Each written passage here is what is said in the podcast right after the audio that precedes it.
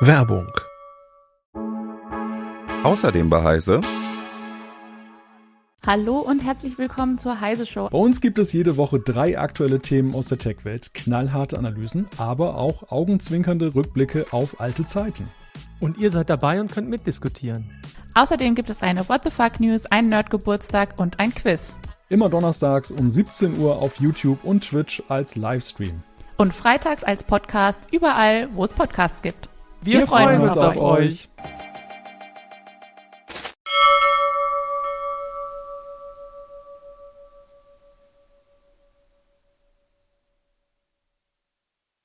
Herzlich willkommen zu Bitrauschen, der Prozessor-Podcast von CT. In unserer Folge 2023 Nummer 18 diskutieren wir über Mini-PCs und Alternativen zu Intels sogenannten NUC, den künftig wohl Asus fertigt. Bis gleich. CT Bitrauschen. Der Prozessor-Podcast vom Computermagazin CT. Hallo, mein Name ist Christoph Windeck. In dieser Ausgabe unseres Podcasts Bitrauschen spreche ich mit meinem Hardware-Team-Kollegen Christian Hirsch und zwar über Mini-PCs und das Erbe von Intels beliebten Next Unit of Computing, also kurz NUC. Hallo Christian. Hallo Christoph. Ja, also Mini-PCs gehören ja zu den beliebtesten Desktop-PCs. Ähm, die diese klassischen beigen Blechkisten gibt's ja eigentlich kaum noch. Ähm, die anderen, ja, die sind immer so, wie soll man sagen, eigentlich zu klobig geworden. Die allermeisten Leute nutzen ja sowieso ein Notebook mittlerweile und ähm, wenn man's, wenn man eigentlich nicht so genau weiß, was man für einen Desktop-PC braucht, dann kann man auch so ein Mini nehmen. Und äh, den Startschuss gab ja im Grunde, oder korrigiere mich, wenn ich das falsch sehe, aber wenn ich mich recht erinnere, 2005 kam Apple mit dem Mac Mini da gab es zwar vorher auch schon so Dinger, ich glaube von A Open war damals, glaube ich, noch im Rennen und so, also Soltec und sowas alles gab, diese ganzen Quader-Minis, aber so richtigen Mini. Und für, für Windows war aber so richtig der Startschuss dann Intels NUC vor zehn Jahren, ziemlich genau, 2013, der ja nochmal deutlich kleiner ist als der Mac Mini. Das ist vielen nicht bewusst. Allerdings ähm, das Netz dann auch nicht eingebaut ist, wie wiederum beim Mac Mini. Auf jeden Fall hat Intel damit so gezeigt, wir unterstützen das, diese Bauform sehr und ähm, hat eben auch viele Nachahmer gefunden mittlerweile. Ähm, was, ja, vielleicht sollte man erstmal noch sagen zu dem Anlass unserer Sendung. Intel hat jetzt wieder aus angekündigt, ziemlich genau nach zehn Jahren, dass sie genau diese sehr beliebte Baureihe von Mini-PCs einstampfen. Und äh, deswegen kann man über dieses Für und Wider jetzt wunderbar diskutieren und sich überlegen, was es für Alternativen gibt. Und was war denn an den NUC so besonders aus deiner Sicht, Christian? Also, äh, das sind auch nicht die allerersten äh, äh, Mini-PCs, äh, die da gekommen sind von Intel, sondern Intel hat ja vorher auch schon, wie du so ein bisschen angeteasert hast, auch schon vorher Konzepte gehabt. Es gab ja zum Beispiel die Nettops, ne? Ach ja. Ähm, die Desktop-Variante der Netbooks, ne? Die, ja. die kam ja schon äh, stimmt, so 2007, stimmt. 2008, 2009 rum. Ja, aber das ähm, war ja ähm, nach dem Mac Mini. Genau, war nach dem Mac Mini, aber vor den Nux, das wollte ich damit nur ja. äh, sagen. Ne? Das da war, war doch ja, Asus also, mit dem ePC war doch damals der Wahnsinn. Das war ja ein Notebook äh, ja. mit dem Atom und dann haben sie später auch diese E-Box oder sowas gemacht, ne? Genau, die Net-Tops dann, wäre die, die generische Klassenkategorie gewesen. Gab es ja auch Stimmt. andere Hersteller, ne? Da hatte und doch Microsoft dann auch dieses verbilligte Windows für, wenn die nicht größer als so und so waren oder mit einem mit ja, einem Atom. Ja, das, das trug ja dazu bei, ne? Genau, und Windows XP, eine Spezialversion da. Ich weiß gar nicht mal, wie die hieß. Ah, das ist zu lang her, aber sie hatten das da eine abgespeckte Spezialversion von Windows Aber damit haben die Nux, die heutigen, haben ja richtig flotte Prozessoren. Das hat ja damit im Grunde nichts mehr zu tun. Genau, das wollte aber ich das waren die sagen. Anfänge, ne? Das ist der Unterschied bei den Net-Tops und so weiter. Das waren ja so Atoms, damals hießen sie auch noch so. Ähm, ganz äh, ja auf sparsam und äh, wenig Energiebedarf getrimmt, deshalb auch äh, leistungsmäßig jetzt überhaupt keine Kanone. Ich hatte selber mal so ein Ding. Äh, und der Unterschied zu den Nux ist, äh, die Nux sind ähm, für die Leute, die vielleicht noch nie einen in der Hand hatten, die sind so ungefähr so 12 mal 12 Zentimeter groß, Pi mal Daumen. Und da drin diese Mainboards haben ein genau definiertes Format. also 4 Zoll mal 4 Zoll, so ungefähr so 10 mal 10 Zentimeter. Und da drauf sitzt Standard äh, Notebook-Technik. Ne? Notebook, Mobilprozessor, ähm, heutzutage M2-SSDs, am Anfang waren es dann äh, ähm, wie hieß es denn? Oh Gott, der Vorgänger. SATA SSDs, also zweieinhalb ja, Zoll. Notebook, M-SATA, Notebook genau, Festplatten halt. Ne? Ja. Ne? Also zweieinhalb Zoll, aber auch M-SATA, ne? die gab es die SSDs, die davor, das wollte ich. Äh, SO-DIMMs, ne? also heute ist man ja bei DDR4, DDR5 teilweise. Also ne? Notebook-Speichermodule auch, ja. Genau, die, mhm. die, die sind halt nur halb so lang wie die ja. ähm, Desktop-Module. Also Desktop-Module sind ungefähr so, sage ich mal, so 12 Zentimeter ungefähr und die da, die Notebook SO-DIM sind, glaube ich, so vier, fünf, sechs Zentimeter lang. Ähm, und sind dadurch eben sehr kompakt, also deutlich kompakter noch als der Mac Mini, um mal äh, den Vergleich zu bringen. Ähm, und man muss natürlich auch sagen, äh, weil halt eben Intel und nicht irgendwie ein AOPEN oder Soltec oder das soll jetzt nicht abschätzig klingen, auch gegen gibt ja noch andere Hersteller, die solche Größen haben, ne? Aber Intel ist halt schon, sage ich mal, eine andere eine andere Firma, Firmengröße, die dahinter steckt. Und deshalb waren diese Geräte, die Nux, oder sind sie ja immer noch, äh, auch ähm, bei Business äh, Kunden beliebt. Ne? Ja gut, ähm, aber soweit ich ja. weiß, ich habe ja auch ein paar getestet. Hm. Manche hatten ja auch extra so ähm, Features, die eigentlich nur diese typischen Büro-PCs haben, wie abschaltbare USB-Ports und solche Sachen. Das gab's ja sonst ja. nicht. Ne? Oder wie Pro ja. auch zum Beispiel. Ne? Das ist ja auch ein sehr wie starkes Pro ist die Fernwartung. Ne? Die Fernwartung genau von Intel. Ja. Ähm, und ne, was man natürlich auch nochmal erwähnen muss, im Unterschied zu vielen taiwanischen Herstellern, also wenn man jetzt direkt als Endkunde von taiwanischen Herstellern kauft, Intel hat auch sehr viel Linux-Support geleistet für Linux. Also die hatten auch offiziellen Linux-Support. Ähm, das ist natürlich weil Intel okay. natürlich auch am Kernel viel mitschreibt, das wissen wir ja auch. Deshalb, die funktionieren einfach out of the box, sage ich mal, mit einem Standard Ubuntu oder SUSE oder Fedora, was es da gibt. Da muss man jetzt nicht irgendwie Spezialtreiber reinbauen oder es gibt irgendwas, was nicht funktioniert. Äh, aber das ist funktioniert aber eben auch deshalb, weil Intel eben äh, sehr stark an den Kernel mitentwickelt und eben dann auch meistens eben dann Standard-Intel-Komponenten nimmt, also wie zum Beispiel das WLAN-Modul, was ja von Linux sehr gut unterstützt wird, während es ja bei anderen WLAN-Modulherstellern da eher Probleme gibt. Deshalb waren, das ist es auch ein Grund, warum die im Embedded-Bereich oder Business-Bereich eben auch beliebter sind als zum Beispiel die Mini-PCs anderer Hersteller. Ne? Ja,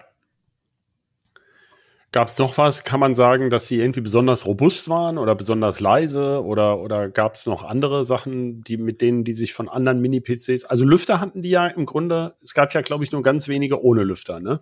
Also, also die, die, meisten, hatten ja auch einen Lüfter. Ich glaube, es war, ich weiß nicht ganz genau, aber ich glaube, bei Intel war eigentlich immer ein Lüfter drin. Das ist. Äh, also ich hatte mal vor Jahren einen ohne.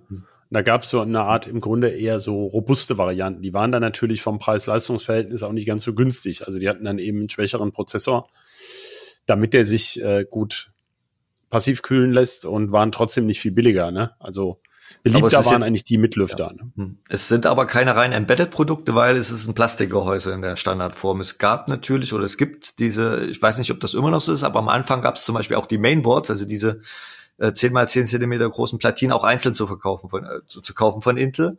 Und da gab es natürlich irgendwelche äh, Spezialhersteller, die natürlich da dann irgendwelche Passivgehäuse drum gebaut haben oder Metallgehäuse, die dann eben äh, auch, sage ich mal, für robustere Einsatzzwecke geeignet sind. Ne? Also für größere Kunden, für Projektgeschäft und sowas hat liefert ähm, Intel, soweit ich weiß, bis heute die Boards auch einzeln, also mit dem Prozessor und so schon drauf.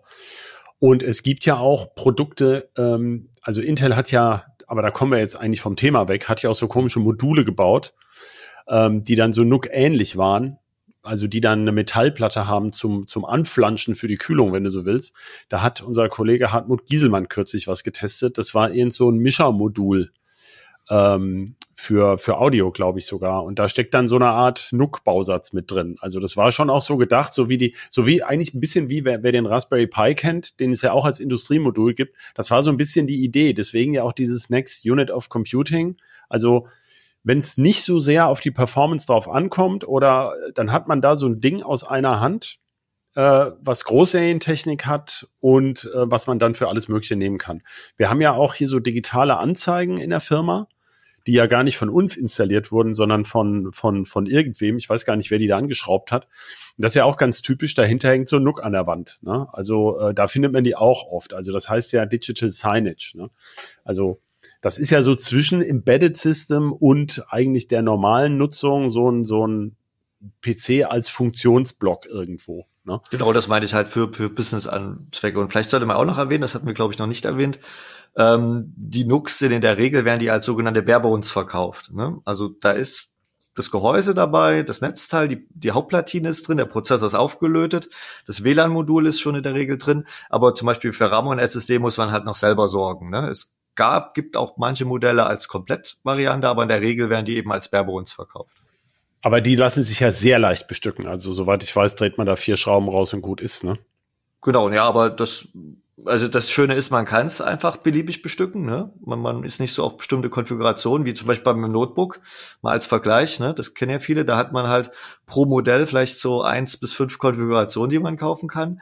Und hier ist es halt so, man hat halt erstmal die verschiedenen NUCs, die gibt es ja in verschiedenen Leistungsklassen mit Core i3, Core i5, Core i7. Ähm, und dann gibt's eben, kann man eben selber sagen, ich will da jetzt meinetwegen eine 4 Terabyte äh, SSD reinbauen oder ich äh, mir reicht da irgendwie für ein kleines Linux eine 256 Gigabyte SSD. Also da kann man sehr flexibel auch, also in Grenzen natürlich die Dinger bestücken. Wo du gerade gesagt hast, äh, i3, i5, i7, das war ja die, die BMW-Klassifizierung sozusagen, 300er, 500er, 700er. Äh, i9 gab's ja dann, glaube ich, auch mal, aber nur diese seltsamen Gaming-Dinger. Aber äh, bei irgendeinem Anlass haben wir mal nachgezählt, wie viele Modellvarianten Intel gemacht hat. Und ich glaube, man kam dann in einer Generation auf fast 30, weil sie hatten ja noch große und kleine Gehäuse. In das große Gehäuse kann man, glaube ich, zusätzlich eine zweieinhalb Zoll SSD reinstecken. Ähm, dann gab es auch noch so ein Modul zum Nachrüsten für irgendwie einen zweiten Ethernet-Port, aber das habe ich nie, habe ich glaube ich noch nie wirklich live gesehen. Also dann hast du also die drei, groß und klein, dann sind wir bei, bei sechs. Dann gab es natürlich die Komplett-PC-Varianten. Ich glaube, da gab es dann immer noch zwei dazu. Da sind wir bei acht. Dann gab es die noch mit Fernwartung, ne? Hm, Wieder in die, groß die. und klein. Und in zwei Stufen, naja, nicht 30, aber doch schon 15 bis 20 Varianten konnte es in einer Generation. Ach so, und die Celeron-Variante gab es ja dann ja. oft noch oder heute ja. N100 ist ja jetzt nicht mehr gekommen. Hm.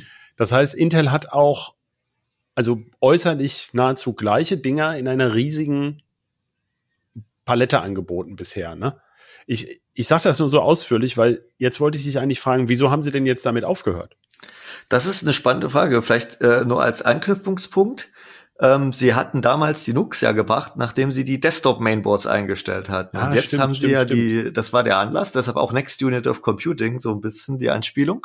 Und jetzt haben sie ähm, für uns sehr überraschend und ich glaube auch ähm, für viele jetzt, sage ich mal, kann man Marktteilnehmer sagen, also sage ich mal potenzielle Kunden oder auch andere Firmen oder Distributoren sehr überraschend, äh, äh, dass in so einer sehr kurzen lapidaren Meldung äh, quasi die abgekündigt am Anfang. Ne? Das kam im, am 11. Juli habe ich kam diese Meldung rum und ähm, das hat halt auch überrascht und und der Hintergrund ist der, ähm, dass halt Intel momentan so ein paar Schwierigkeiten hat äh, sie kriegen halt nicht mehr diese, diese Gewinne hin wie in den letzten Jahren und haben ja sich zum Beispiel auch von der, von der Serverfertigung getrennt. Die haben sie an Mieter Stimmt, das ist ja schon seit einem Jahr oder so, ne? Hm. ne? Also hier steht es ja im April äh, ähm, und noch, es ah. gab auch noch ein paar andere äh, Zweige. Ich glaube, bei Netzwerk haben sie auch was zurückgefahren. Und sie konzentrieren sich jetzt quasi auf ihre eigentlichen Kernbusinesses, nenne ich mal, also Chipherstellung, Chipfertigung. Ja. Und das äh, hier sollten wir ganz kurz sagen, dass es mit den Nux aber trotzdem weitergehen soll. Genau, das da wollte kommen wir gleich aber drauf. Sagen. Genau. Ja. ja. Ne? Aber gut, jetzt, Und, also ich wollte aber erstmal noch mal bei dem Punkt bleiben. Mhm. Ähm, haben Sie mal irgendwie was zu der Profitabilität dieser Sparte gesagt, isoliert, oder ist die irgendwo wie bei Intel üblich in irgendeine andere Sparte mit einsortiert, so dass man nicht weiß, was sie eigentlich was ich denke, die, also die ist in der Client Group mit drin irgendwo. Sie haben da nie was so richtig gesagt. Ich hatte nur äh, im Zuge der Recherche ähm, äh, gefunden einen Artikel vom letzten Jahr in einem amerikanischen Magazin. Und da hatten sie äh, gesagt, dass sie ähm, in den zehn Jahren, also bis letztes Jahr ungefähr zehn Millionen Stück verkauft hatten. Insgesamt. Das ja. sind ungefähr eine Million pro Jahr. Im, wir wissen natürlich ja. nicht, am Anfang wird es natürlich wahrscheinlich die Stückzahl nicht so hoch gewesen sein in den ersten Jahren. Ähm, das ist aber im Vergleich zum Gesamt-PC-Markt, wo natürlich auch Notebooks drinstecken, nicht so viel, weil im Jahr gehen ungefähr so 250 bis 300 Millionen ich wollte gerade sagen. Desktop-PCs und Notebooks über den Handel. Also es ist jetzt nicht so, dass es so, so eine Riesenstückzahl ist, aber es ist halt schon eine gewisse Größen, Größenordnung. Ja. Wobei ich, also wenn ich mal vergleiche, ne, das sind ungefähr so wie die Raspis. Ne? Die Raspis sind ja auch zum, also ähm, nein, äh, Entschuldigung. Also es ist ein Bruchteil der Raspis. Die Raspis mhm. sind bei, glaube ich, mittlerweile 10 Millionen pro Jahr. Also äh, ist ja auch eine andere Preisklasse und genau deswegen verkauft sich der Raspi so stark, aber das zeigt schon, dass das Geschäft nicht sonderlich groß war und sich dann ja auch noch auf zahllose Produktvarianten aufgefasert hat. Vielleicht war das so ein bisschen wenig rentabel. Also, also ich, ich würde nicht, also ich denke schon, dass sie damit Geld verdient haben. Ähm, aber ähm, es ist A nicht ein großer Umsatzbringer. Ähm, und ich glaube, der, der, der, der Knackpunkt ist der, ähm, Intel ist ja eigentlich wenn man es jetzt mal sehr zuspitzt, eigentlich eine Zuliefererfirma, die ja eigentlich Chip herstellt, die dann irgendein anderer PC-Hersteller oder wer auch immer einbaut und einlötet. Und das hier ist ja auch sogar ein Endkundenprodukt. Sprich, Intel hatte sich da, musste sich da mit Garantie, Gewährleistung und Support und so weiter rumärgern, in Anführungsstrichen. Und ich glaube, naja, und, das ist ja. aus meinem Bauchgefühl, wie gesagt, ich kann es nicht belegen, äh, so mit der Hauptgrund, weil das natürlich Endkundensupport ist personalintensiv. Das da wissen wir selber aus Hotline und Laser-E-Mails und so weiter.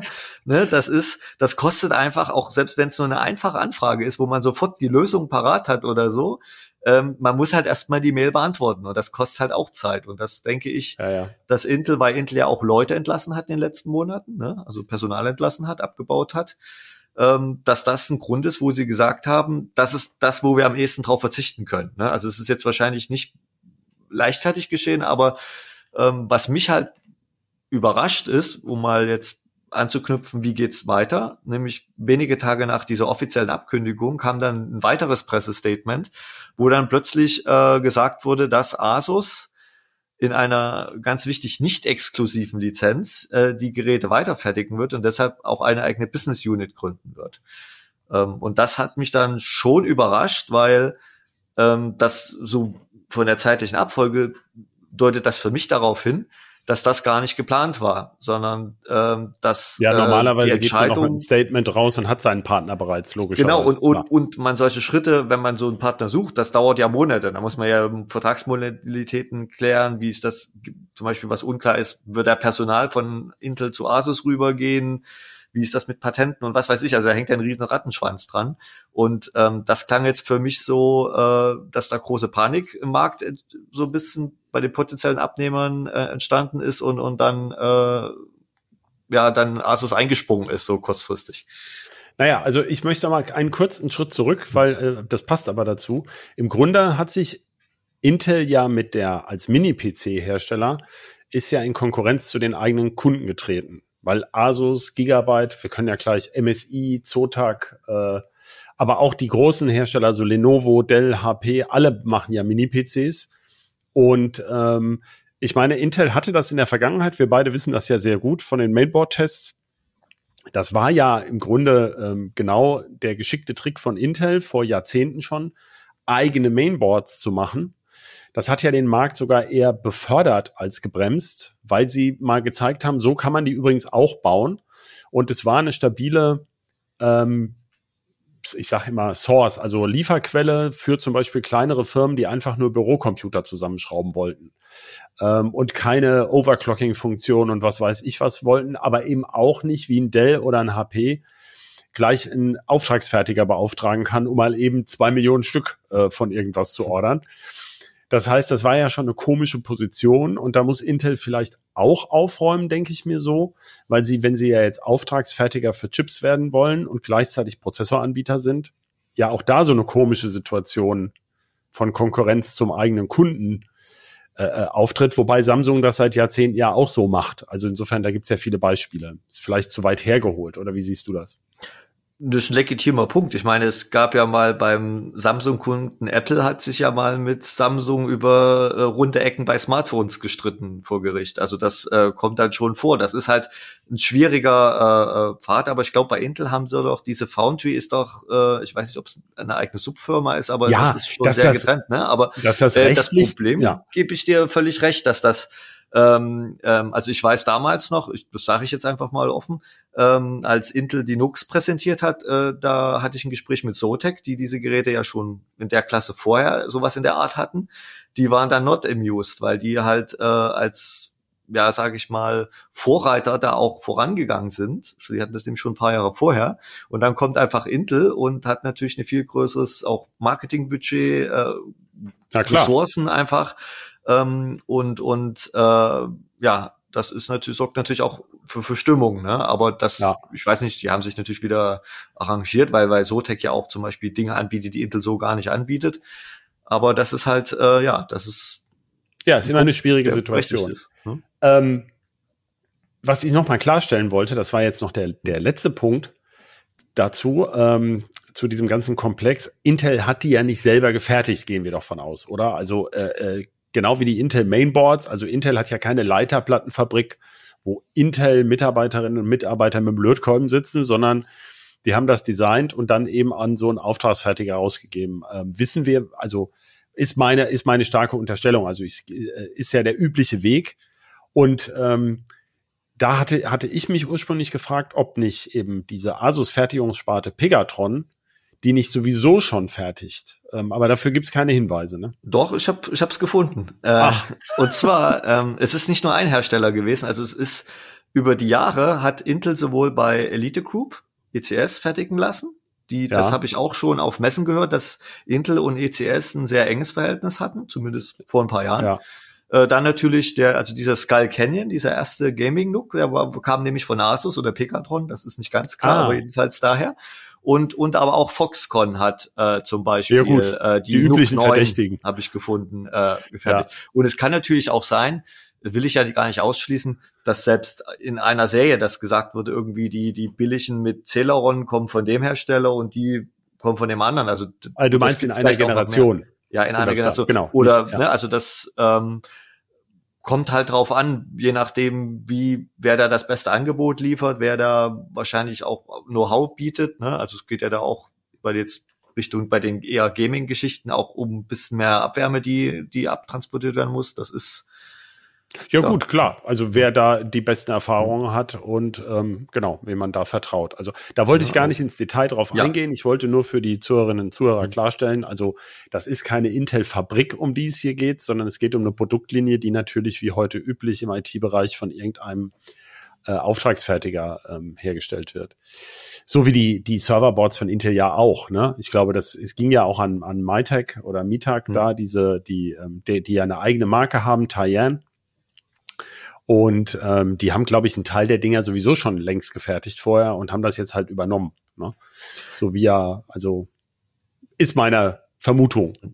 Es sind ja, man muss ja mal ganz klar sagen, auch nochmal allgemein, ähm, die meisten äh, OEMs, also Auftragsfertiger, haben alle auch eigentlich eine, eine, eine sag ich mal, eine Consumer Business, eine selber eine Marke, ne, wie du gerade auch schon gesagt hast. Ne? Das ist, äh, oh, ist so üblich. Ich weiß nicht, ne? das ist ja, das ist ja sehr unterschiedlich. Also ich, ich wollte aber jetzt gar nicht in den Auftragsfertigungsmarkt rein. Okay, gut. Mir ging es nur darum, um klarzustellen, also es geht darum, dass dieses Produktteam, wie immer, ähm, wie groß das ist, das wissen hm. wir nicht, wo die sitzen, ob hm. das nicht auch ausgelagert ist. Also, aber die Nux als Nux, die sollen also von Asus erstmal weitergeführt werden. Da hat sich Asus zu bekannt. Aber sie haben überhaupt nicht gesagt, was, wann, wo, wie. Also bisher gibt es von Asus keine weitere Auskunft oder? Doch, also sie haben explizit gesagt, dass sie die, dass sie Nux der 10. bis 13. Generation äh, noch weiter fertigen werden. Die sind nämlich ja. die gerade noch in Produktion sind. Ähm, äh, und auch dann den Support dafür übernehmen und auch neue Modelle entwickelt werden. Ne? Das ah, wurde okay. so offiziell gesagt, was aber für uns zum Beispiel unklar ist.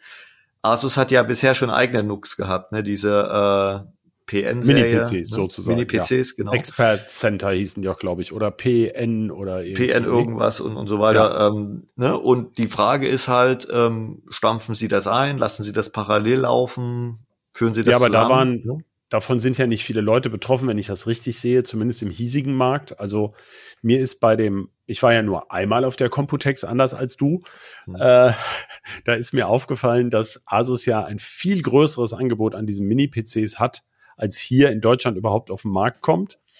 Und dann haben wir ja den Eindruck gehabt, als wir mal Testgeräte angefordert haben, zuletzt, dass Asus ähm, auch nicht so ein richtiges Interesse an der kontinuierlichen Belieferung bisher hatte des deutschen Marktes jetzt speziell, sondern dass sie mal die eine oder die andere Serie dann ähm, oder Gerätefamilie mal bringen in einer bestimmten Ausstattung und die verkaufen sie dann ab und dann gibt's sie nicht mehr. Das ist ja ein völlig anderes Geschäftsmodell. Du hast es gerade dankenswerterweise schon gesagt, zehnte bis dritte, dreizehnte Generation. Das heißt, Intel hatte eigentlich, es gab ja mal Lieferschwierigkeiten, natürlich, wie, wie immer.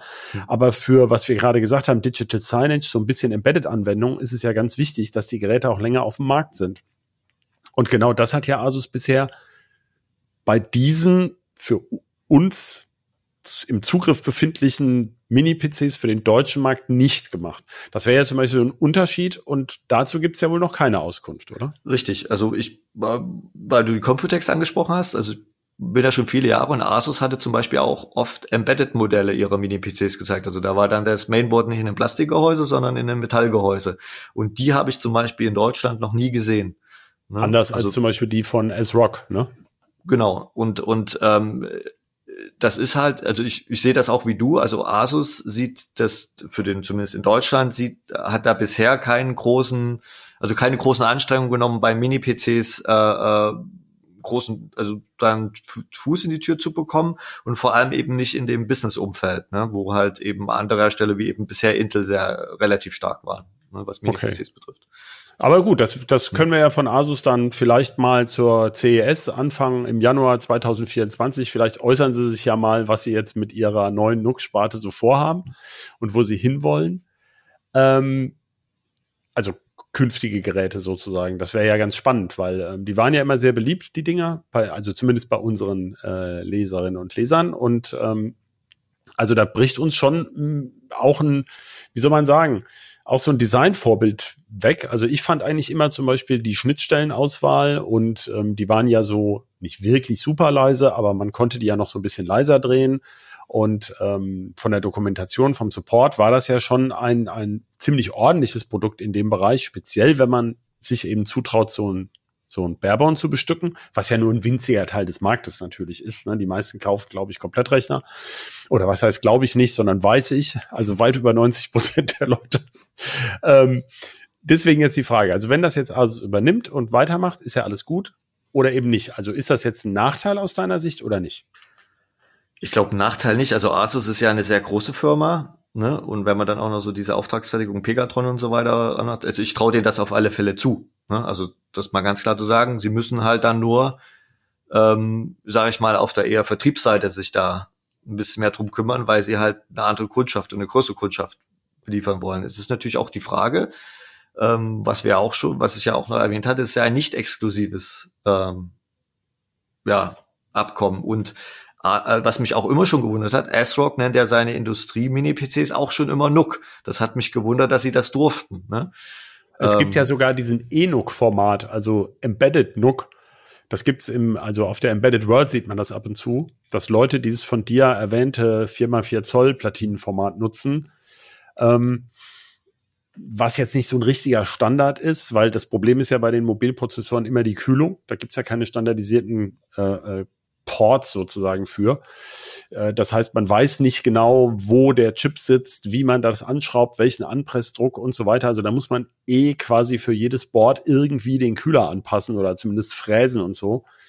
Ähm, aber es gibt, also das hat sich aber nicht auf breiter Front durchgesetzt. Es gibt ja ganz viele Embedded-Formate, äh, dreieinhalb Zoll SBC und so, die sind zweieinhalb Zoll, äh, diese komischen Steckmodule. Also das hat nicht so eine wirkliche Rolle gespielt, aber du hast den Namen angesprochen. Also ja, Enoch, also Intel hatte offenbar nichts dagegen, dass andere diesen Namen verwenden. Das war denen, glaube ich, ganz recht für diese hm. Produktkategorie, das zu nehmen.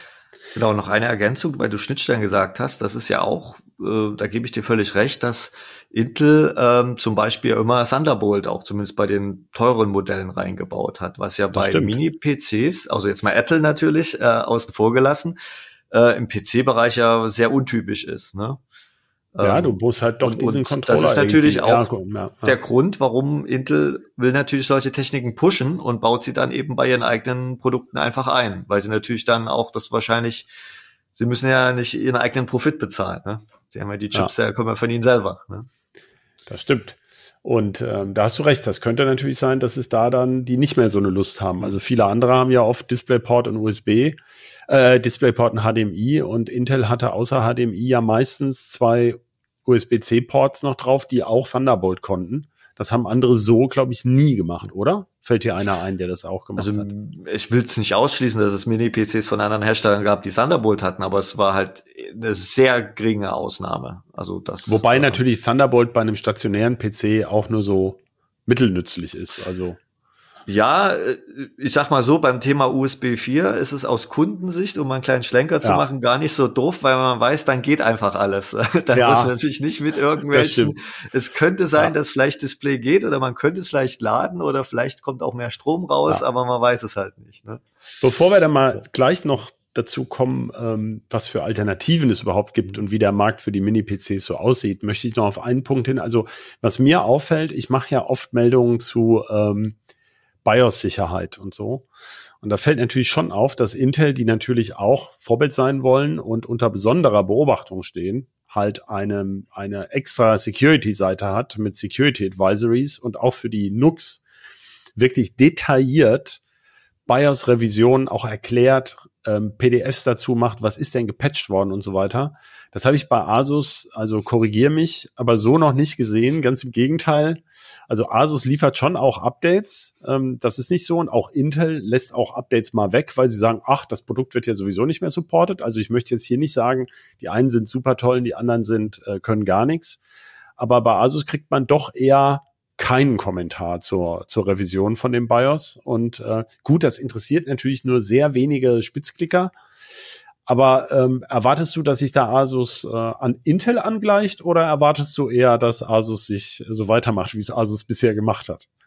Das ist halt, ähm, ich glaube, das ist einfach, wenn sie in dem Business-Umfeld erfolgreich sein wollen, dann sind sie einfach gezwungen, das zu tun. Und ich glaube, da machen sie das wahrscheinlich auch. Ne? Also, weil wenn da so so ein Distributor oder so ein Systemhaus kommt und sagt, wir wollen hier 100 Stück haben.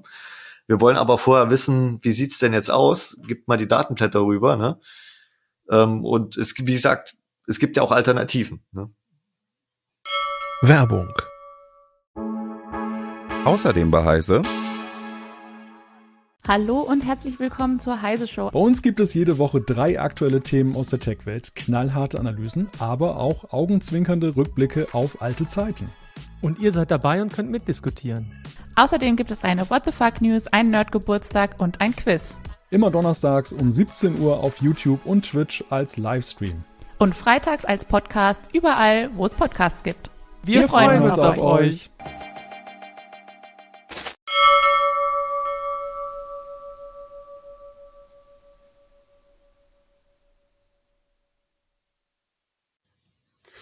Okay, jetzt haben wir ausführlich über die NUCs gesprochen, die jetzt bald vielleicht von Asus kommen. Äh, also sicher von Asus kommen, hat Asus versprochen, aber was danach kommt und ob die dann noch genauso aussehen oder ob sie ein bisschen was verändern, wissen wir nicht. Was gibt's denn eigentlich für NUC-Alternativen auf dem Markt heute?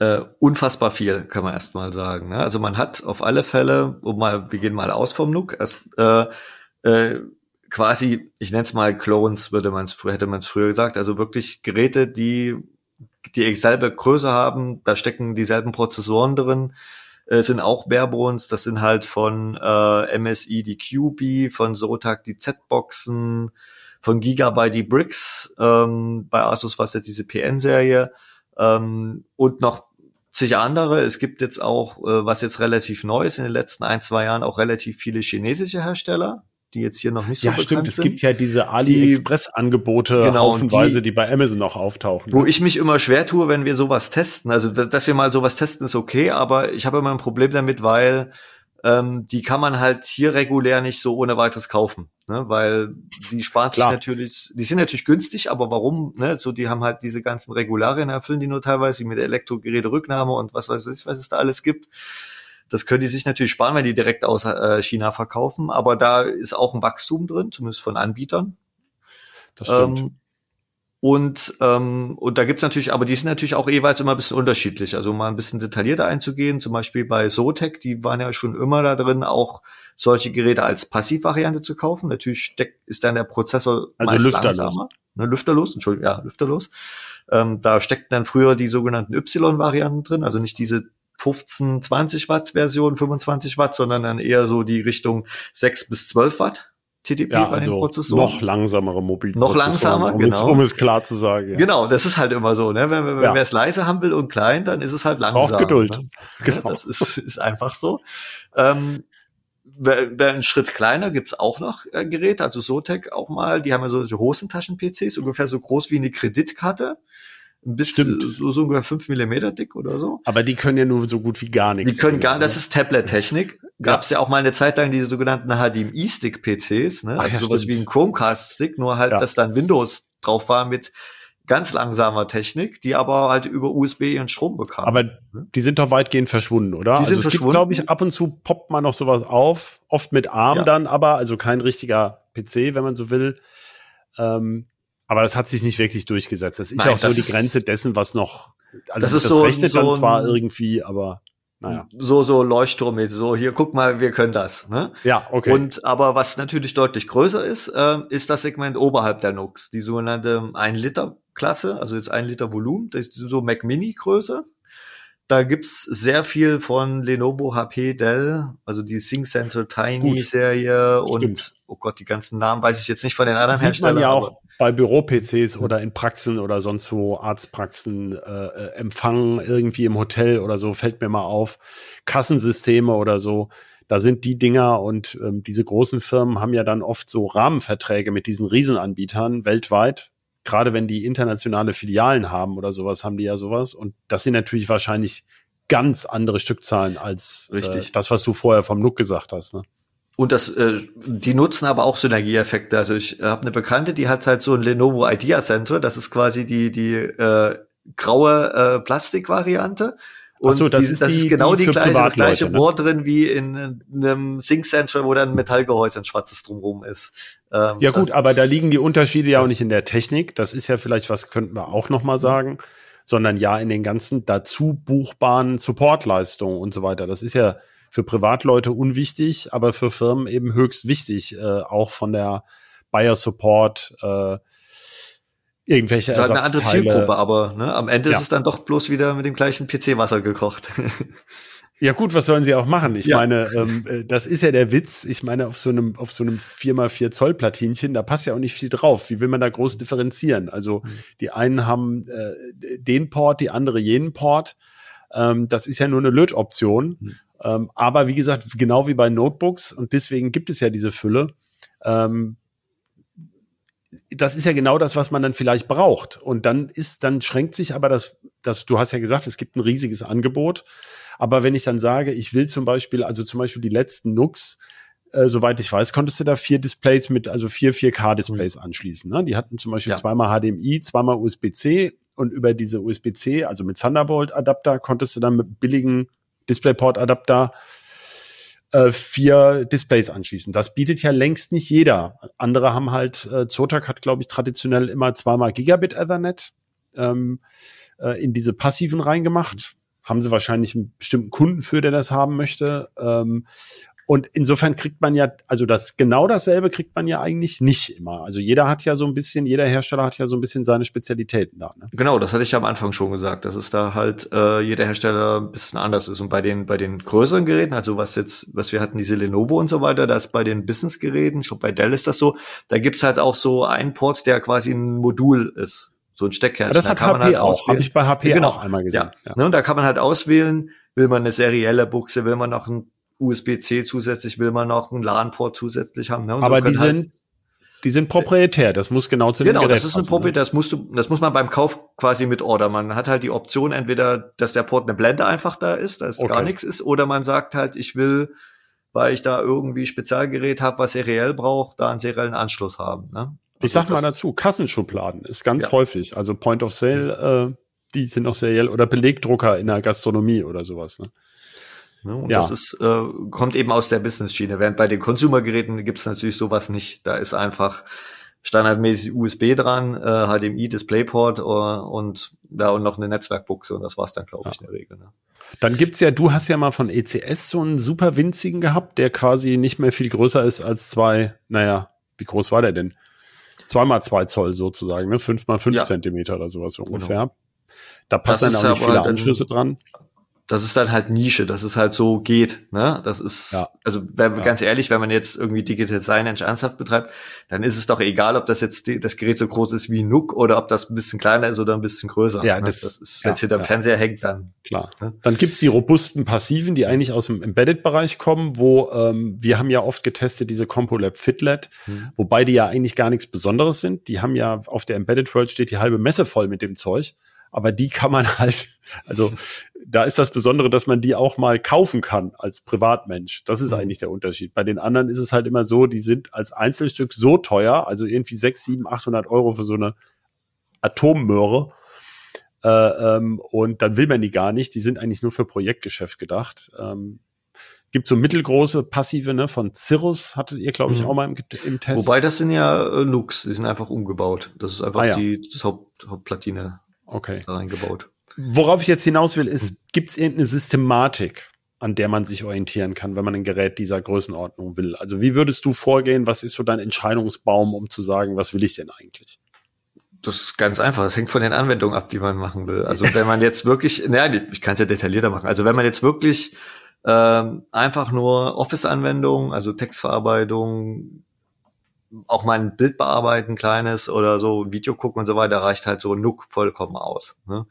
Das, da, das ist auch, äh, das ist auch flüssig, weil das ist ja die gleiche Technik wie Notebooks und Notebook reicht ja auch für die Standardanwendung heutzutage aus. Ähm, die Genooks haben ja auch wieder auch, glaube ich, sechs Kerne, also 6P-Kerne drin. Das ist ja auch äh, ne, für Multithreading-Anwendungen okay. Ähm, wenn man jetzt ähm, weiß, okay, eher für, für Firmennutzer oder man will ein bisschen mehr Rechenleistung, dann sollte man eher zu den äh, quasi die Nummer größer gehen, diese 1 Liter Klasse, weil da oft auch dann Desktop-Prozessoren drin stecken. Dann meistens nur so mit 35 Watt TTP oder 45 Watt. Aber Ähm, das da ist ja schon mehr als die Notebook-Prozessoren, die ganz kleinen. oft Richtig, haben. genau. Und dann hat man da auch acht Kerne und so weiter drin äh, oder 8P-Kerne bei Intel. Also da, da hat man dann schon äh, deutlich mehr Leistung. Ähm, und bei den Schnittstellen muss man einfach gucken, ne? je nach Gerät, was man da braucht. Das ist dann sehr individuell. Da kann man jetzt nicht so einen Pauschalratschlag geben. Aber grundsätzlich kann man ja mal sagen, also wenn man sowas wie ein Mac Mini eigentlich sich wünscht, das heißt also mit Windows vorinstalliert und so weiter, dann geht man doch wahrscheinlich als erstes und guckt mal so bei HP, Dell, Lenovo, ähm, was da gerade vielleicht aus der letzten Generation im Angebot ist. Ähm, äh, und hätte, um überhaupt mal irgendwie, da, dann kriege ich einen Komplett-PC. Ne, mit Richtig. Genau. Garantie und allem Pipapo und Windows vorinstalliert und muss dann, hab dann aber weniger Optionen ähm, wie ich die Ausstattung habe, weil da gibt's dann halt oft Core i5 nur mit 8 Gigabyte und 256er SSD und also der Klassiker Core i7 dann mit 16 Gigabyte und 1 Terabyte SSD. Und dazwischen liegen dann aber 400 Euro und die Hälfte versinkt in, also das könnte man eben viel billiger kriegen, wenn man es selber bestückt. Und dann aber Ja. keine, natürlich keine Garantie hat. Also Barebone oder Komplett-PC wäre ja, glaube ich, mal die erste Frage, oder? Richtig. Das hängt dann davon ab, was man will. Also wenn jemand ein Gerät beruflich einsetzt, würde ich immer sagen, hol dir ein Komplettsystem. Ne? Weil dann hast du auch einen Support oder eine Garantie, Gewährleistung. Also Kannst du Garantie so in der leicht Regel Herstellergarantie. Schreiben, ne? Und, und äh, das Windows ist alles dabei und so weiter, ähm, weil wenn an dem selbstgebauten PC was kaputt ist, dann wenden sie sich an ihren Servicetechniker und wer ist das? Ne? Das ist man selber und dann Ja. äh, wenn man halt mit dem Rechner Geld verdienen will, dann ist das halt Zeit, die in dem Moment, ne, wo man ne, sich Ja. selber drum kümmern muss. Aber wer natürlich Spaß am Basteln hat, ne, also es gibt ja auch noch andere Bauformen, also jetzt ist auch speziell die, die Desk Minis von, von äh, S-Rock. Stimmt. Ne? Die sind ja haben so eine, so eine. Dazwischenklasse, ne? Genau, äh, Bauvorschläge mit. Die sind ein bisschen höher als jetzt so ein Mac Mini, aber äh, dafür auch ein bisschen kompakter in, in der Grundfläche. Ähm, und die haben den Vorteil, ah, es passen Desktop-Prozessoren rein. Also man kann sagen, äh, ich kann von einem, gut, Dual-Core, es gibt's kaum noch, aber ne, von einem Dual-Core bis zu einem 6 oder 8 Kerner alles reinbauen. Ähm, ich kann zwei, zweieinhalb Zoll äh, Laufwerke reinbauen. Also ich, bei mir steht nämlich direkt jetzt äh, hier hinter Mikro äh, so ein Desk Mini mit einem Athlon 3000G und äh, zwei, äh, zweieinhalb Zoll SSD und noch eine M2 SSD fürs System. Also da kriegt man auch Storage ein bisschen Also was drei rein. SSDs drin, sozusagen. Ja. Genau. Ja, gut, da kriegt man eine Menge rein, das stimmt. Ja, und ähm, Also da gibt's auch dann ganz viele Optionen, kann man sich ein WLAN-Modul nachrüsten, kann man auch RGB-LED nachrüsten. Also das ist dann sehr flexibel, obwohl das eigentlich auch Businessgeräte sind, weil die haben Metallgehäuse. Ja. Okay, also das wäre jetzt erstmal so die, die grundsätzliche. Und du hast schon gesagt, also ein Unterschied ist natürlich Desktop-Prozessor und Mobilprozessor. Da kann man sagen, Mobilprozessor ist heutzutage, oder was heißt heutzutage, seit 15 Jahren immer aufgelötet. Äh, Mobilproz äh, kann man bei dem Desk, also bei diesem S-Rock Desk Mini kann man ihn ja klar wechseln. Da kann ich ihn ja selber reinstecken.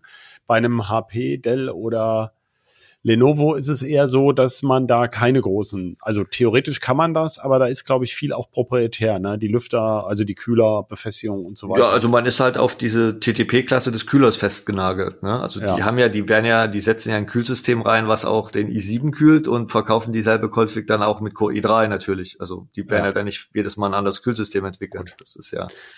Was gibt's aber, noch für Optionen? Achso, Entschuldigung. Ja, aber äh, also wer jetzt, wenn jetzt eine Firma ein Business-PC kauft, dann wird die dann niemals den Prozessor aufrüsten. Also das, die Dinger werden halt ja, ja, drei bis fünf Jahre gekauft und dann werden sie weiter vertickt an Refurbisher. Ne? Genau. Das ist ja ganz klar. Klar, dafür sind die nicht gemacht. Also wer schrauben will, nimmt besser was, was von vornherein zum Schrauben gedacht ist. Ähm, in dem kleinen Gehäuse ist ja nun wenig Platz. Also es ist trivial. Moderne Grafikkarten sind einfach größer als das Gehäuse. Die kann man da schon mal nicht reinstecken. Es gibt auch gar nicht genug Strom. Das heißt also, Grafikleistung ist erstmal grundsätzlich limitiert. Ähm, es gibt aber ja auch solche Gaming-Minis. Äh, wenn, oder auch, es gibt ja auch Mini-Workstations sogar von HP und so mhm. weiter mit, mit Profi-Grafikkarten. Ähm, was hältst du davon? Das kommt drauf an. Also wir können ja mal von Intel, weil das Thema ist ja NUC. Ne? Äh, Intel hat das ja auch dann irgendwann angefangen, diese Gaming NUCs, diese Skull Canyon und wie sie alle hießen. Ähm, da waren auch interessante Ko äh, Konzepte dabei, zum Beispiel der mit diesem Kombi-Prozessor, wo die der eine AMD-GPU mit auf dem CPU ja, stimmt, äh, stimmt. Package mit drauf war. Der, ja. der, der, der Frankenstein-Prozessor, ne? Ja genannt haben. Ähm, das war schon sehr schick, weil das ist wirklich von der Größe sehr klein. Also das ist ungefähr doppelt so groß wie normaler NUC, aber halt sehr flach. Und hatte genug, damals genug Leistung, um Full HD Gaming äh, zu haben. War natürlich da nicht super leise. Äh, das ist dann der Nachteil, wenn da irgendwelche, ich weiß nicht mehr, was der hatte, aber da waren bestimmt 150 Watt oder so in der Volllast, was der gezogen hat. Ne? Das ja, ist, ist halt wie bei Gaming Notebooks, dann ja. föhnt es hinten ja. ordentlich raus. Klar. Und dann pustet es halt ordentlich. Äh, mit der Zeit wurden aus meiner Sicht diese Gaming-Nooks unattraktiv und ich glaube, da hat auch Intel so, das ist jetzt einfach mal meine persönliche Meinung, den Fokus verloren. Ähm, bei Nook steht, da steht ja immer, wenn, wenn man jetzt jemanden, der aus der PC-Ecke kommt, Nook sagt, dann haben die ja immer diesen kleinen, ne, äh, 12 mal 12 Zentimeter kleinen Würfel oder so vor Augen. Und, Quader, äh, Quader, also Würfel, Vorsicht. Ja, Wir ja, haben Quader. ganz genaue Zuhörer.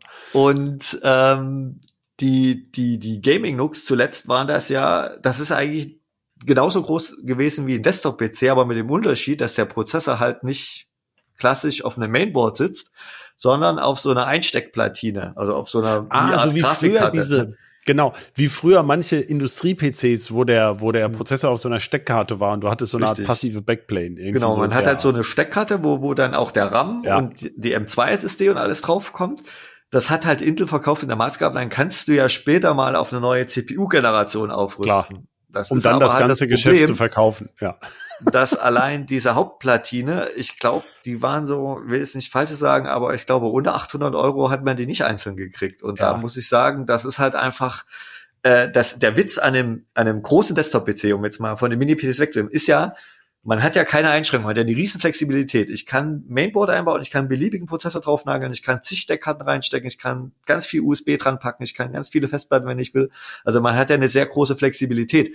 Und bei diesen Gaming-Nooks, ja, man kriegt eine große Grafikkarte rein, aber diese, der Rest, die restliche PC-Flexibilität ist halt komplett weg, weil man auf diese Steckkarte quasi komplett Ja, das ist ja, ist, ne? das ist auch mein Problem, was ich immer mit Mini-ITX habe, mit diesem äh, theoretischen Standard, der aber irgendwie gar kein Standard so richtig mehr ist, weil äh, es gibt zwar Bauteile dafür und dann kann man eine Grafikkarte stecken, aber dann geht es ja schon los mit dem Gehäuse. Ähm, dass nur manche passen und dann wird es laut und wenn es laut ist, kann ich aber keinen größeren Kühler draufpacken und und und. Also das ist ja alles grenzwertig. Also dann gibt's manchmal, du hast es eigentlich schön gesagt, es gibt manchmal schöne Geräte, die sehr gelungen wirken, dann aber natürlich einen klaren Fokus haben. Das heißt, die sind dann natürlich für viele wieder nix, weil die dann gerade ein bisschen anderen Fokus haben. Ähm, ja, das ist so ein bisschen schwierig bei diesen, bei dieser Performance, ne? Dann, also, äh, also äh, da es gibt ja mal um, um auch äh, Zotac hat ja auch diese äh, Mac-Serie MEG, ne? Ja. Also fürs Gaming jetzt solche kompakten äh, Rechner, wo halt auch eine, eine starke eben solche. Es gibt ja von Grafikkarten so Kompakt-Varianten, die halt äh, äh, wo die Platine kleiner ist ähm, und und und äh, die die ähm, ja und die genau für solche Mini ITX an Anführungsstrichen Systeme gedacht sind. Ähm, aber in der Regel ist es halt so, wenn man das selber baut, also entweder es wird extrem nervig, weil man muss dann mit Riser Card, also dass die Grafikkarte dann drin abgewinkelt ist ähm, und dann passt das Kabel wieder nicht und dann geht's zu eng zu und und ne, weil das ja, ja. alles nicht aufeinander abgestimmt ist. Ähm, das macht halt so nur bedingt Spaß oder man holt sich halt, also von Alienware hatte ich auch schon mal sowas getestet. Ähm, also es gibt ja auch dann eben, oder von, von Zotac so, so fertige, wo halt dann auch eine, eine passende Grafikkarte einfach drin ist. Das ist dann aber nichts zum selber bauen, sondern muss man einfach das nehmen, was der Hersteller dann einfach hat. Und da ist dann wieder natürlich immer das Problem, die sind natürlich deutlich kompakter, aber Thema wieder leistungsstark und klein ist laut. Ne? Und das, ja. das ist dann ja. wieder der Nachteil daran. Klar. Also es ist ein Spezialfall oder ein Grenzfall. Das heißt, also wer wirklich richtig extreme Performance braucht äh, oder hohe Performance, ist eigentlich beim klassischen Desktop immer noch besser aufgehoben oder bekommt da auch mehr fürs Geld, ne, kann man sagen, ja. und mehr Vari Variabilität. Der nächste Punkt ist ja, du hast Festplatten erwähnt, also seit es SSDs mit 8 Terabyte gibt, ähm, finde ich den Punkt eigentlich gelöst. Also man kann das irgendwie machen, und kann dann lange überlegen, was die beste Lösung ist. Da, also meistens gibt's ja ein paar Einbaumöglichkeiten oder worauf ich hinaus will, ist RAM. Da gibt's natürlich meistens eine Beschränkung. Mhm. Ähm, ist, glaube ich, vielen Leuten auch nicht so direkt bewusst, dass die wenigsten, also die, die gängigen Mobilplattformen sind ja eigentlich immer auf zwei Speichermodule begrenzt. Also es gibt ja mittlerweile sehr viel mehr verlötetes RAM, also LPDDR5 oder LPDDR5X, was auch deutlich schneller dann ist, aber eben gar nicht erweiterbar. Das ist bei den Mini-PCs gibt's zwar schon, aber es ist relativ selten. Mhm. Die meisten, hast du eingangs erwähnt, haben SO-DIMMs, also Small Outline, die kleineren DIMMs, aber mehr als zwei habe ich kaum jemals gesehen, oder? Ist mir jetzt nicht bekannt. Also ich, ich weiß, dass es Mini-ITX Sports gibt, die mal vier Module getragen haben, SO-DIMMs. Ja, aber es gibt so ein paar aber das ist aber halt, die waren dann auch satanisch Es gab auch mal ein Consumer Board, aber ja? das ist halt die Ausnahme Speziell. der Ausnahme der Ausnahme. Ja. Also das ist in der Regel, also also was Nux betrifft, aber auch die normalen, sage ich mal, oder was heißt normalen, die etwas größeren äh, ähm, die haben alle immer nur zwei SO-DIMMs. Aber gut, 64 Gigabyte reicht ja auch für sehr, sehr viel. Ne? Also da 2x32 sind ja. da ja meistens möglich, genau. Hm. Okay, das ist also, das sind die Begrenzungen über die Lautheit, wenn's, ähm, wenn da, wenn man da richtig Leistung reinquetscht, äh, äh haben wir auch schon gesprochen. Da muss man gucken. Da hatten die Nux ja eigentlich einen relativ ähm, guten Mittelweg gefunden. Ja. Gibt es irgendwelche Nooks, die wir mal, also Nook-artige, die wir mal getestet haben, die immer besonders laut waren oder hat sich das in den letzten Jahren eigentlich so in der, in der Mitte eingependelt? Also ich will jetzt hier keine Hersteller an die Wahl, ne? Also es, es gab durchaus Produkte, wo ich mir gedacht habe, äh, das ist nicht euer Ernst. Also das. Ähm, ne? Okay, also man sollte noch drauf achten durchaus, ja. Auf alle Fälle. Du, da, da kann ich immer wieder nur ne, CT lesen, äh, kann ich da nur empfehlen, weil wir testen ja, ja sehr viel äh, in den letzten Jahren solche Produkte und da kann man, machen wir auch immer eine detaillierte Geräuschmessung. Äh, kann ich nur darauf verweisen. In, Im Schnitt muss man natürlich sagen, also 90 Prozent sind die Geräte alle äh, haben zumindest ein sehr gutes äh, Lala-Aufgeräusch, also sind sehr leise und ähm, klar unter Last. Aber unter Volldampf kann es mal laut ja. werden. Ne? Ja, dafür Dann sind sie aber auch nicht gebaut. Da muss ich auch noch sagen, Thema Kühlsystem. Ähm, die fangen dann halt oft an zu drosseln in vielen Fällen oder oder regeln halt nach dann längerer Volllast. so weit runter, genau nach ein paar Minuten. Ähm, also wer jetzt wirklich hier 4K-Videos über mehrere Stunden codieren will, für den würde ich immer sagen, äh, ist ein Mini-PC nicht die beste Wahl außer dem Mac Studio mal ein Mini-PC hm. für 5000 Euro zu nennen oder so. Mit Geld kann man alles erschlagen. Also es gibt ja, ja auch äh, ne, im PC ja. auch äh, gute Sachen, aber das kostet ja. halt noch ein bisschen mehr. Meine letzte Frage, die ich noch an dich hätte, ähm, oder nee, die vorletzte, gehen die eigentlich früher kaputt als Desktop-PCs? Haben wir da irgendwelche Hinweise? Also sehe ich nicht. Wir hatten ja auch teilweise schon mal die als, als Bauvorschlag oder Empfehlung gehabt. Also ich habe jetzt nie von, von Lesern jetzt irgendwie auffällig viel Rückmeldung bekommen, dass da irgendwelche bestimmten Modelle kaputt gegangen sind. Sie werden ja auch eben, wie gesagt, für, für bei, bei, bei Firmen eingesetzt und die reagieren ja da sehr allergisch, wenn da jetzt quasi überdurchschnittlich viele ausfallen würden. Und ich muss auch sagen, ich hatte ja zum Beispiel, bevor ich diesen Desk Mini halt Server laufen hatte, hatte ich nämlich einen NUC mit dem Celeron N2820, also mm, äh, für ungefähr sechs, sieben Jahre im Dauerbetrieb laufen als Server und nie Probleme gehabt. Also der würde ja. wahrscheinlich heute noch funktionieren, wenn ich ihn hier aus der Kiste kramen würde. Ähm, also von daher glaube ich nicht, dass da, also mindestens die Laufzeit wie Notebook und ja, also da sehe ich wenig. Okay, wenig also wir haben da jedenfalls keine Hinweise drauf. Nein. Und äh, du hast auch schon mal welche gebraucht gekauft, ne? Äh, getestet. Also es gibt durchaus ein Gebrauchtangebot. Du hast ja schon erwähnt von den von diesen Firmen-Dingern, also, die gibt's ja dann immer mal wieder. Gibt es also da einen nennenswerten Gebrauchtmarkt? Also bei den Nooks selber ist es sehr überschaubar. Ich habe nur, man hat nämlich vorher mal geguckt, bei einem Nein, nein ich meinte Mini-PCs allgemein. Mini-PCs allgemein ist natürlich sehr breit, ne? vor allem dann aber eben Lenovo Dell äh, Fujitsu HP. Das sind ja die Geräte, die eben in großen Stückzahlen in Firmen verkauft werden, die die dann nach Abschreibungsfrist oder drei bis fünf Jahren ersetzen. Dann geht die zu Refurbishern und ähm, ja, werden dann quasi aufgearbeitet. Und das ist noch ein Tipp an die Leser ich würde so ein Gerät halt nicht privat gebraucht kaufen, sondern eben immer von so einem Refurbisher, weil man hat dann halt 12 oder 24 Monate gesetzliche Gewährleistung, muss ich immer bedenken, es ist ein Gebrauchtgerät, kann halt tendenziell vielleicht dann doch mal kaputt gehen. Ähm, hat eine Windows-Lizenz auf jeden Fall eine saubere dann dabei, wenn man es von Händler kauft. Und äh, meistens steckt sogar eine neue frische SSD drin, weil natürlich die Firmen äh, die Geräte ja nur ohne Datenträger abgeben äh, ja. aus Sicherheitsgründen. Das wäre nur so mein. Und natürlich, wer jetzt ein Windows 11 nutzen will oder ein Windows allgemein, sollte natürlich mindestens achte QI-Generation oder neuer kaufen, ja, weil ist sonst ist dann in anderthalb, na nicht, in fast ne, in anderthalb Jahren dann Schluss. Ne? Gut. Vielen, vielen Dank, Christian. Jetzt haben wir echt lang, lange gequatscht. Man denkt gar nicht, wie viel man sich über Mini-PCs unterhalten kann und wie viele technische Details drin stecken. Ähm, ich danke aber vor allem Ihnen, liebe Zuhörerinnen und Zuhörer, für Ihr Interesse. Und wir freuen uns über Feedback per Mail an bit-rauschen.ct.de. Wenn Sie Lust haben, können Sie gerne auch bei unseren anderen Heise Podcasts reinhören. Sie können natürlich auch andere Podcasts hören, aber wir empfehlen Ihnen natürlich unsere. Die finden Sie unter heise.de slash podcasts.